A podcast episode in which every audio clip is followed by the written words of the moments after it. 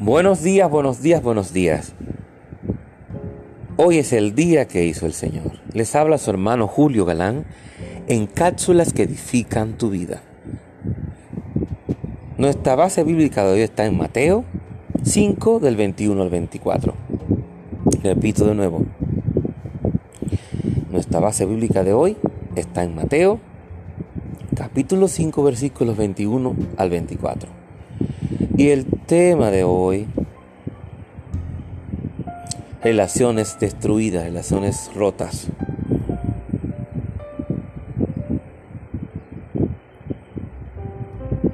Hoy es este tema que hemos tomado hoy es un tema muy profundo y muy importante para nuestro diario vivir. ¿Mm? Siempre vamos a estar rodeados nuestro diario vivir de relaciones. Relaciones con Dios primeramente, relaciones con nuestras familias, relaciones con nuestras amistades, relaciones con los compañeros de trabajo. ¿Mm? Se basa en relaciones nuestro camino, nuestra vida. Pero siempre hemos visto que el enemigo siempre se ha metido en el medio y siempre ha procurado destruir nuestras relaciones donde quiera que estén. Todo tipo de relaciones que tenemos o que tengamos, Él quiere. Y hace hasta lo imposible para destruir esas relaciones. Pero el asunto está en que si tú estás dispuesto a hacerlo, a romper con relaciones, con todo, todo lo que te tiene alrededor y principalmente a romper con la relación con Dios. Y eso nunca va a pasar. No sé tú, pero en mi vida, en mi caso, eso nunca va a pasar. Y por eso el Señor quiere que te recuerde hoy, que te inste a meditar en estas palabras de hoy. ¿Qué pasa hoy en día? En primer lugar, sabemos que el pecado nos separa de Dios, que es la fuente de amor y de vida de nosotros. En segundo lugar, el pecado nos daña distorsiona la imagen que tenemos de nosotros mismos. Es decir, nos seduce y nos comienza a cambiar nuestra forma de pensar y la opinión que tenemos de nosotros a cosas negativas, induciéndonos en sentimientos devastadores de orgullo, culpa o vergüenza. Le encanta el enemigo. Principalmente el de vergüenza usa mucho, el de la culpa.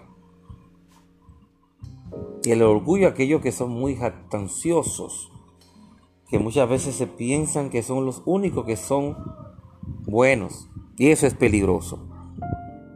En tercer lugar, el pecado nos aleja de, la, de los demás. ¿Mm?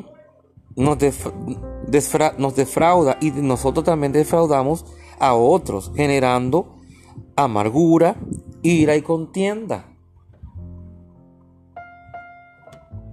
La mayoría de veces tanto la amargura como la, como la ira terminan en contienda porque estamos tan aburridos que no queremos que nadie nos hable, que nadie nos mire, porque nos cae mal y porque entonces le soltamos unas palabras, unas palabras incorrectas y muchas veces ofensivas. Por eso el Señor advierte de la ira en la palabra.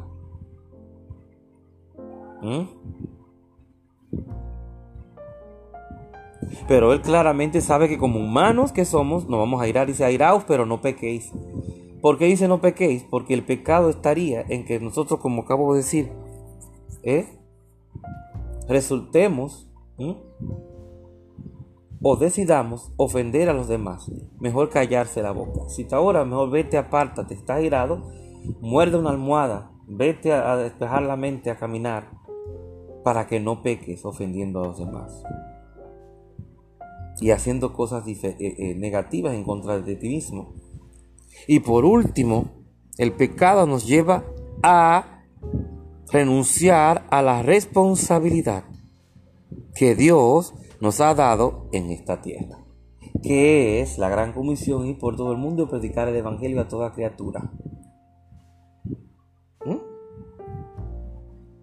No podemos dejarnos confundir con la loca de la casa nuestra mente el enemigo tira nuestra mente. Y más cuando estamos en un, estado más vulnerable de nosotros, de nuestra vida, de nuestro caminar. Por eso es importante que leamos la palabra, por eso es importante que, que pidamos revelación al Señor, sabiduría para que nos ayude a hacer lo correcto en todo momento, en todo tiempo, a tomar las mejores decisiones. Todo tiene que ser con Dios, bajo su guianza, bajo su dirección. Porque eso es lo que nos ayuda a pecar menos. No es que nos pequemos, porque lamentablemente todos somos pecadores. Pero cuando estamos con una relación con el Señor, oye bien, una relación, una sociedad con nuestro Señor, a diario, y hacemos cada paso que, diste, que, que estamos relatando en el día de hoy, pecamos menos. Y el Señor ve nuestro corazón, nuestros pensamientos, nuestros anhelos, nuestros deseos y sabe que no queremos fallarle. Pero el enemigo quiere hacerte creer lo contrario y no se lo permitas. El Señor nos deja dos herramientas importantes, fundamentales para la reconciliación. Cuando tenemos, hemos roto algunas relaciones, algunas amistades que Dios no ha querido que nosotros rompamos, porque muchas veces hay que estar claro, muchas veces el Señor nos aleja de mucha gente. Porque esas relaciones no son sanas, no son de bendición para nosotros, sino que son de mucha muchas cosas negativas, son tóxicas. Pero cuando es de Dios, pues Dios le da dos herramientas importantes en el día de hoy, que son el arrepentimiento primero y luego el perdón. Cuando nos arrepentimos porque hemos, sabemos, reconocemos que hemos, algo, hemos hecho algo malo, algo incorrecto, El, principal ejemplo tenemos en Jesucristo. Él llama al pueblo, llama a la humanidad al arrepentimiento. Y nosotros mismos, los cristianos, no estamos exentos de eso. No, no, no. Por eso lo decía anteriormente, todos somos pecadores. Y Él nos ayuda el Señor a través de su Espíritu Santo a pecar menos. Pero sí pecamos y nos dice, si, se arrepiente y reconoce su pecado delante de la presencia de Dios, no de los hombres, ¿eh? de Dios, pues el Señor te perdona nos limpia y nos purifica.